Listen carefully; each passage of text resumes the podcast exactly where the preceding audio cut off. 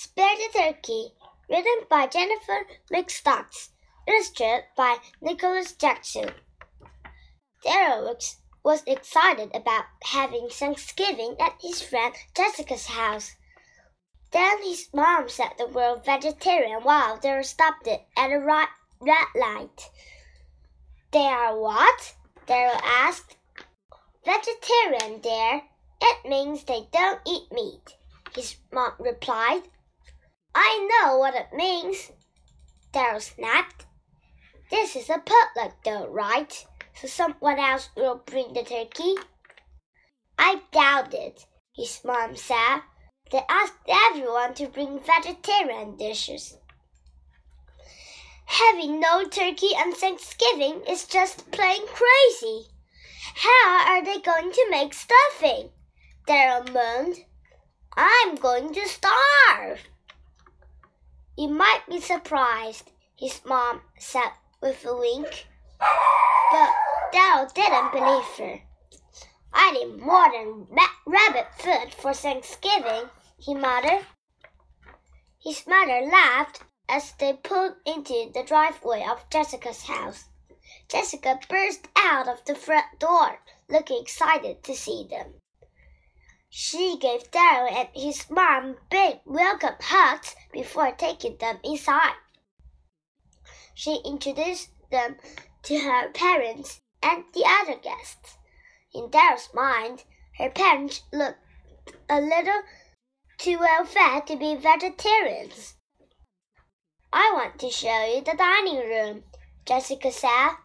Mom let me decorate it this year, and I made the salad. The dining room was fully decorated. Chains of different colored construction paper hung from every seat, including around all the chairs. Jessica had even woven multicolored placemats for each place at the table. How are we supposed to sit down? Daryl asked. I hadn't thought of that, Jessica laughed. I guess we'll just have to break the chain. On the table sat the biggest ball of salad Daryl had ever seen. Green leafy things stuck out from the top. He also could make out onions, carrots, tomatoes, and what might have been beets. So this is it? Daryl asked, looking at the salad. How much would he have to eat to feel full? Isn't it fantastic? Jessica asked. Oh, it's wonderful. The best I've seen, Daryl said. It was an impressive salad, but it was only a salad. He didn't want to be rude, though. Maybe he and his mom could get some real food afterward. Then they could laugh about their guinea pig Thanksgiving. I'm glad you like it, Jessica said. We usually play board games until dinner is ready. What do you play? Sure, Daryl said, confused. It looked to him as though dinner was ready. Playing board games with everyone was the best. And Daryl met some cool people. Most of the guests weren't vegetarians either. I've never had a better dinner than I've had in this house, said one. This family should open a restaurant, said another. Daryl figured they were being polite because Jessica's family was right there. Either that or they really liked salad. Finally, Jessica's mom said it was time to eat, and everyone filed into the colorful dining room. The room had changed.